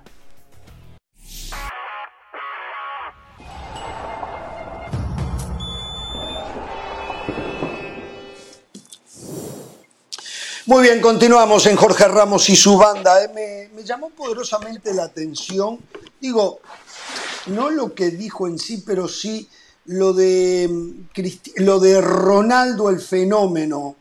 Eh, cuando le preguntaron, eh, Ronaldo Nazario de Lima, ¿quién, es, ¿quién había sido el mejor jugador de la historia?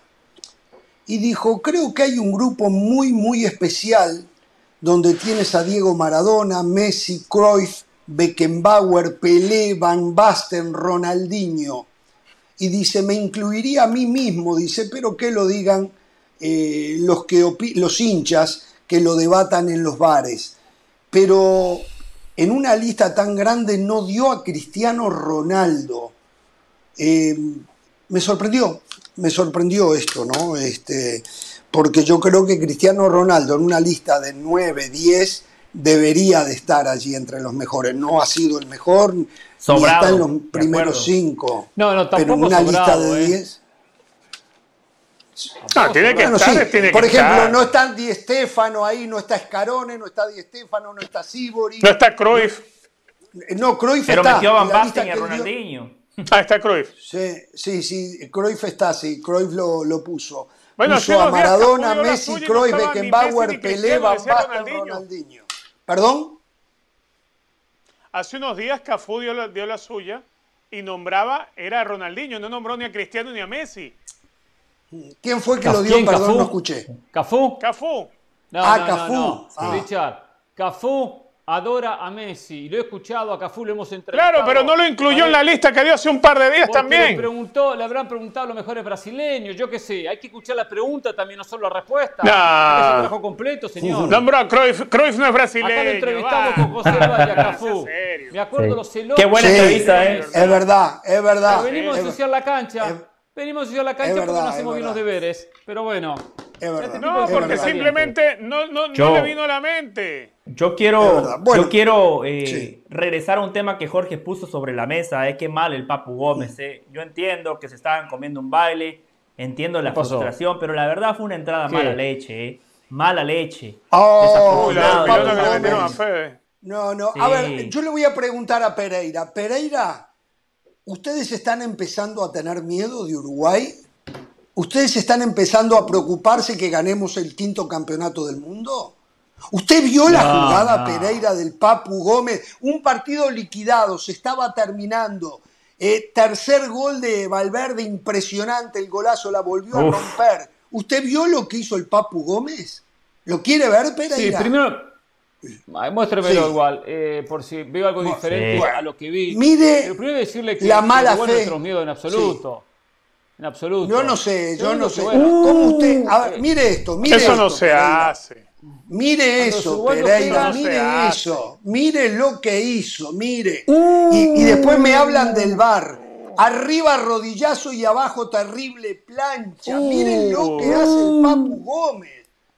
Mire. Vergonzoso. Mire, que el Papu Gómez, el Papu Gómez no es un tipo de marca y cuando tiene obligaciones de marca la idea era ah. cruzarlo, poner el pie, pero terminó poniéndolo mal, puso, puso, mal la pierna. No es de marca, pero mal. es de mala leches. Y a veces hay Casi le pegan los dos amigos, ¿eh? Le pegó en la ingle, en el aductor, casi le pegan los dos amigos. Y todavía le metió terrible plancha. Terrible plancha. Y el VAR le muestra amarilla el árbitro. Y el VAR no le dice, hermano, eso es roja y cárcel. A Valverde casi había que taparlo con diarios. Es más, ¿sabes qué? Lo que, lo que da bronca, que hoy, hoy Fede Valverde es hoy el mejor jugador en la actualidad, hoy, hoy. En lo, en lo que son las últimas semanas, el mejor futbolista del planeta es Fede Valverde. No, no, no, más bronca lo que no venga a decir cualquier cosa. Messi la sigue rompiendo. No, no, no Messi la sigue cosa. Dígame quién anda mejor que Fede Valverde. Messi la sigue rompiendo. No, no. Messi está jugando en una liga de granjero, Messi no cuenta. Eso es cierto. ¿Cómo liga? No, no, no. Messi la sigue rompiendo. Eh, Messi hoy está jugando mejor que Mbappé y que Neymar. Eh, Messi, pero ¿Evaluamos el nivel de acuerdo a la liga? Claro, ¿cómo en ese, si, no la rompen la Liga de Francia, por favor. Empecemos que ustedes. Mire, yo, yo quiero decirle dos cosas. Vida, ¿eh? Del Táchira no hable más en su vida, ni que ganen, ni que ganen la Copa de Venezuela, porque pero, que si, pero, analizamos el, a ver, Hernán, nivel de acuerdo al rival, olvídese. Si, si Messi no la rompe en Francia, si no la rompe en Francia, Messi, Neymar y Mbappé, mira, que se retiren entonces. Si no la rompen allí. Y pero si la están rompiendo eh, y la están rompiendo. no y Messi el mejor. y Messi están en esta competencia. La liga. Pero ahora, lo de Valverde es muy bueno, es muy bueno. Y, la verdad que, nos ha sorprendido. Tampoco póngalo en el mejor, por favor, sea más ubicado. Yo, yo tengo otra hoy, No sé cómo será de aquí a dos semanas, pero hoy para mí está entre los lo que demostró durante las últimas tres o cuatro semanas en esas tres o cuatro semanas ha demostrado que es el mejor. Lo que pasa. después veremos qué pasa la próxima. Lo que pasa que en ese debate. Para mí sí. En ese debate, lamentablemente, Federico Valverde siempre va a perder porque la gente se queda con la magia, con el caño, con los goles. Federico Valverde no, tiene esas características. Pero hoy yo creo que no hay otro futbolista más completo que Federico Valverde. El tipo puede jugar de cinco, puede jugar de interior por derecha, juega de extremo por derecha, ha jugado de lateral por derecha y en todas las posiciones lo hace muy bien. Es un tipo que impacta de muchas maneras el juego del Madrid. El Madrid está invicto en gran parte al gran trabajo que hace Federico Valverde defensivamente, ofensivamente. Ahora, lo del Papu Gómez, Vergonzoso. Minuto 92, partido definido. Una entrada mala leche. Es increíble que el VAR no haya Pereira, no solo yo al lo veo, ¿eh? argentino. Hay que cuidar a los talentosos. Hay que ser buen colega, Papu Gómez. Te equivocaste. Tienes razón, Jorge. Esa entrada era de cárcel. Que bancársela. Una patadita que bancársela, ¿eh? Yo una cosa, volviendo al tema. A ver, los uruguayos pegan también, ¿eh? Los uruguayos pegamos también. Por ¿eh? supuesto, son los maestros. ellos son maestros en pegar, ¿eh? Pero acá estos tipos. El partido como estaba, el partido como ¿eh? estaba. No, no, no, no, no, Yo le digo lo siguiente. No, no. Lo, de Valverde ha sido muy bueno. Pero qué fácil que es ser muy bueno cuando tengo cantidad de figuras alrededor que me potencian mi juego. Ah, bueno, pero Messi también. Messi en una también, liga juego en una ah, liga. Cristiano no, también. Messi. No, no, no, no, yo no de la ah. Premier, yo no puse a Messi, lo puso, lo puso el señor Méndez en, la mesa. Y, aparte, con una liga donde el 90% de los rivales son equipos de segunda división.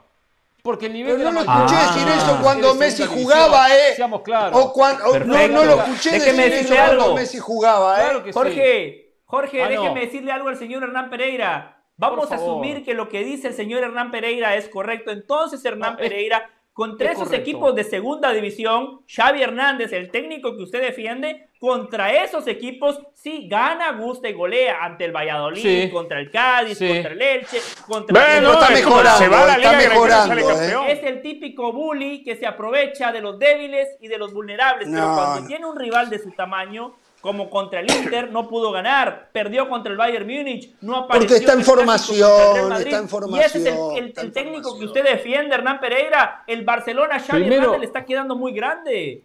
¿Sabe qué va a ser triste para Xavi? ¿Sabe qué va a ser triste? Que el miércoles, antes de jugar su partido, va a saber que es equipo de Europa League, el uh. Barcelona. Antes, es verdad, porque Barcelona, es, verdad, es lo más factible que pase. Bueno, ya está. Acá lo importante ahora de Barcelona es el repunte que ha tenido futbolísticamente.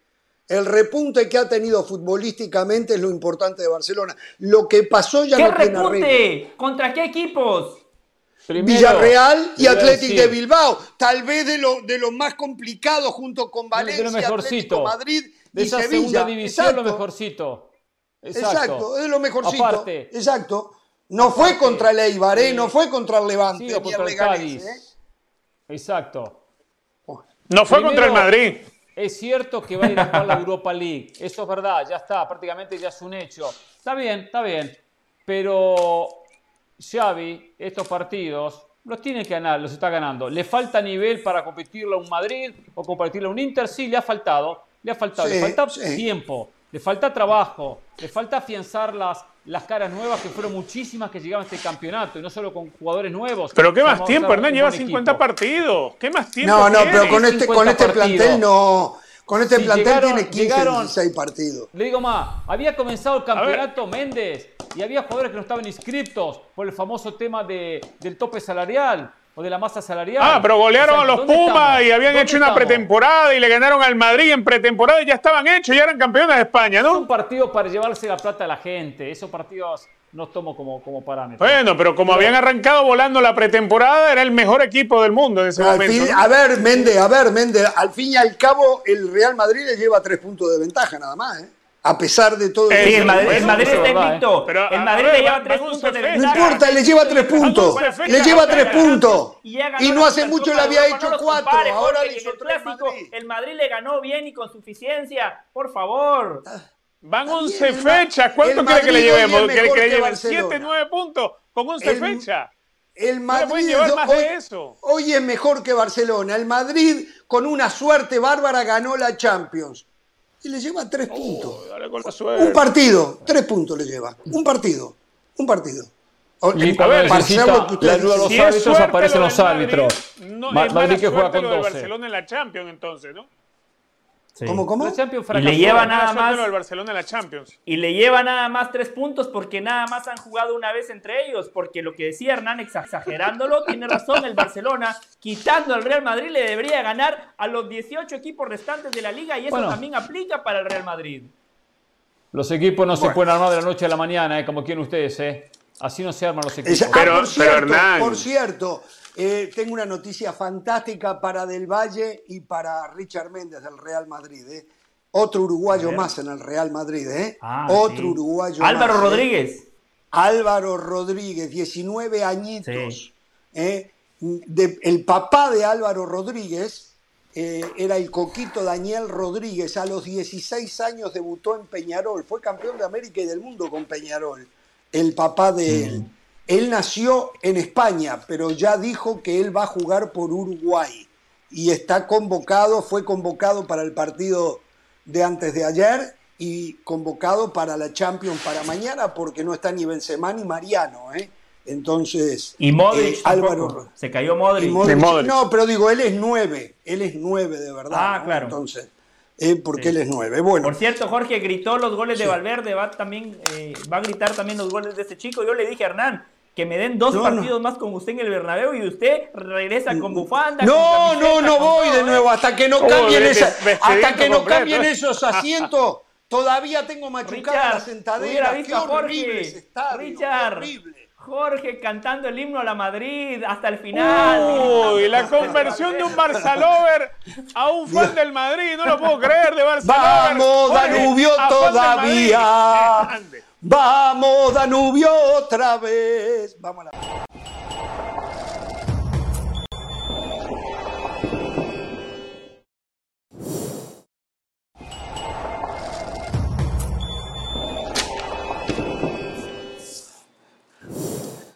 Muy bien, volvemos. Em, aquellos que siguen este programa sabrán que hay integrantes de la banda eh, donde defienden el sistema de competencia en México, que es fantástico, que yo no lo niego, que es fantástico, que es un circo bárbaro, lo acepto.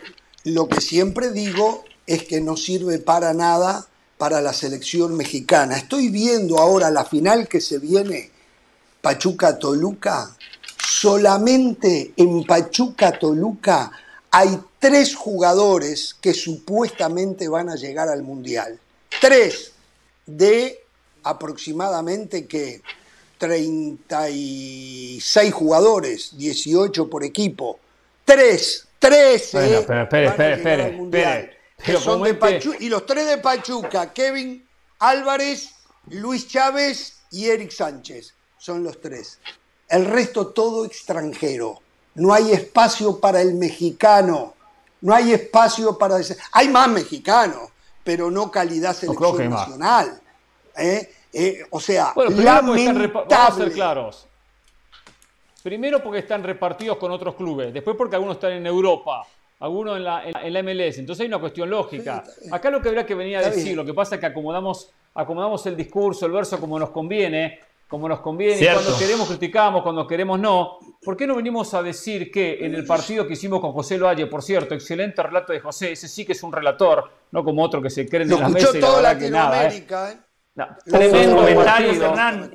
Tremendo relato. impecables, Hernán. Hace el trabajo más fácil, Hernán. Uh, miren los alcahuetes uno con el otro ahora. uno con el otro. Se felicitan uno al otro. Montreal, escuchen, Montreal contra New York City FC. Jugaron este fin de semana, eh, semifinal de la conferencia del Este. Y saben una cosa, en las alineaciones, voy a arrancar las iniciales, ¿eh? 22 jugadores en el campo de juego. Entiendo que Montreal es un equipo canadiense, porque van a saltar enseguida, ¿eh? Claro, van a saltar como leche claro. claro. Es un equipo canadiense, pero que juega en una liga de Estados Unidos. ¿Saben cuántos jugadores estadounidenses? Entre los dos, entre los 22, no de selección, no de selección, estadounidenses que dicen que la formación, que las academias aquí son espectaculares de otro mundo. Tres jugadores, de 22, tres jugadores estadounidenses. Muchos extranjeros. Pero yo lo he dicho también eso acá. Mucho extranjero, mucho extranjero. Pero la competencia. Pero ¿cuál es el problema si igualmente tienen jugadores más, más jugadores regados en Europa que, que la Liga MX? Eso no, Exacto. es lo que se paga el pasaje. ¿A dónde quieres llegar con eso? No, no, y, Richard, Richard, en lugar de refutar lo que dice Hernán Pereira, que Richard hizo un gran trabajo anoche junto con Hércules Gómez en el clásico tejano, Richard que hizo el partido tiene que decirle a la gente que Austin, el equipo que se metió a la final de la conferencia del oeste, tres estadounidenses nada más en su once titular, ninguno de selección.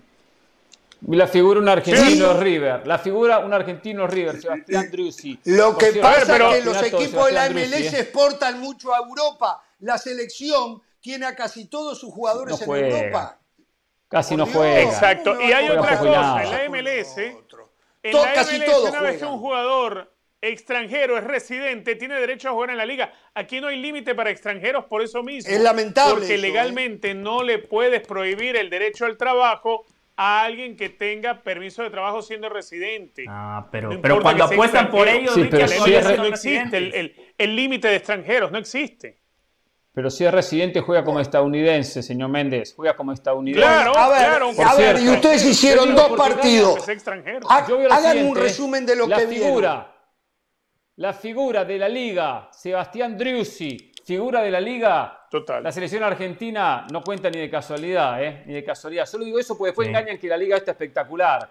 Eh, a, ver, a, ver, a eh, ver, La figura de, de, Austin, Sebastián Drussi. Hay otras figuras, eh, hay otras figuras. En Argentina, no Drussi solamente. La figura de la selección argentina no está en, en Argentina siquiera. la figura de la selección argentina no juega en Argentina. Pero digo, en la selección, yo sé, juegan en, en Francia. ¿Qué, qué, comparación me estás haciendo?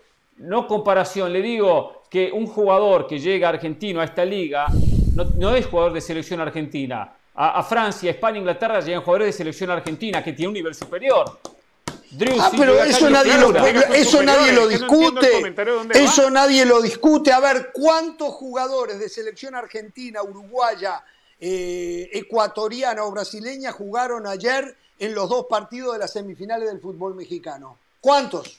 Había, Porque, bueno, si Brian Rodríguez no llega, está, está en la puerta. Si Brian Rodríguez no llega, está en la puerta. Si no, Brian no está ni convocado en la puerta. Bueno, ahí ya le mencioné dos. Ahí, al tiro le mencioné dos. no, o sea, no llega ninguno. Tienen un nivel selección. Lo tienen, lo tienen. Pero bueno, llega ninguno. A ver, a ver cuénteme. ¿Fue mejor partido el de New York City contra Montreal que el de eh, Monterrey Pachuca? Me cuesta, me cuesta, pero tengo que decirle, ese tengo que decirle que sí. Bueno, no puedo mentir, porque el de, el de Monterrey Pachuca fue, fue fumable, fue infumable. ¿eh? Fue infumable, la verdad. Eh, el de Austin pero el de América Toluca estuvo superior. seguramente. El de América Toluca mejor. Ahora viene el City oportuno, Frasquito Morales haciendo diferencia. Santiago Rodríguez es el jugador ahí. Santiago Rodríguez es el jugador ahí en New York City. También y acompañó bien, acompañó bien. El de Austin Dallas no lo vi. lo vi Fraquito un jugador. Que lo trabajara. Sí, total. solo, solo quería, quería puntualizar algo. y Acevedo muy bien en New York City también. Acevedo muy bien, se come la cancha, un 5 espectacular, eh, movedizo, posicional, sabe con la pelota, mete, corre eh, eh, la verdad que eh, Hernán le explicaba al país lo que iba a pasar antes de que las cosas sucedieran. ¿eh? Impresionante los comentarios del señor Hernán Pereira. Le quería decir algo. Gracias. Lo de Jorge Ramos, esa comparación es totalmente injusta, porque obviamente los partidos de la MLS de este fin de semana fueron mejores fueron más emotivos porque es un solo partido. Los de México son de 180 y cuando es ganar o morir todo o nada, eso le agrega dramatismo, emotividad, emoción. Anoche veía también el clásico tejano con Richard y con, y con Hércules. La tajada de Stuber que termina sacando la pelota. de Austin que había sido superior, pero el, final del partido fue trepidante, ¿o no, Richard? Sí, sí, no. A ver, la, la MLS ha ganado, ha ganado mucho en eso, en espectacularidad. Algo para, para acotar de Nueva York. Hay que recordar que este equipo se le fue el que, el que fue la gran figura del título del año pasado, cuando se marchó el Tati Castellanos a España. Se le fue el técnico y el equipo, sin embargo, está hoy para repetir la final de la Conferencia del Este contra Filadelfia. Algo que no sucedía hace mucho tiempo es que los mejores equipos de la temporada regular fueran protagonistas. Bueno, está el AFC, está Philadelphia Union y está Austin. Los tres mejores equipos en la ronda clasificatoria de toda la, de toda la regularidad de la temporada, están ahora en finales de conferencia. Y eso es bueno porque te da una constancia, lo que siempre nos quejamos de, estos esquemas de postemporada. Me gusta Austin. Bueno, ahora Los Ángeles FC con Austin. A ver, perdón. La conferencia del oeste, Los Ángeles FC con Austin. Y en la del este, Philadelphia Union con New York City, ¿no? Es como se va a definir esto. Correcto. Para sacar a los dos finalistas, ¿no? ¿Qué decía Pereira? Filadelfia juega muy bien, ¿eh? Muy bien, muy frontal, muy, muy ofensivo, muy vertical Filadelfia, ¿eh? Juega muy bien, ¿eh? Bueno, señores. Pero el eh... ahora, ahora tiene, tiene más oficio. Ahora sí tiene arquero. Sí, ¿no? Uy, lo que ataja, lo que ataja Blake. Sí. Bueno, mañana, eh, mañana ponemos a Del Valle en su lugar, ¿eh? Mañana, mañana vamos a hablar del Real Madrid sin Benzema, sin Modric y sin Valverde frente al Leipzig, que termina el partido de la Champions y toda la disección del mismo acá en Jorge Ramos y su banda. ¿Mañana viene Richard? Sí, señor, sí, señor. Se Lo esperamos, ¿eh? Hasta mañana. No tengan temor de ser felices.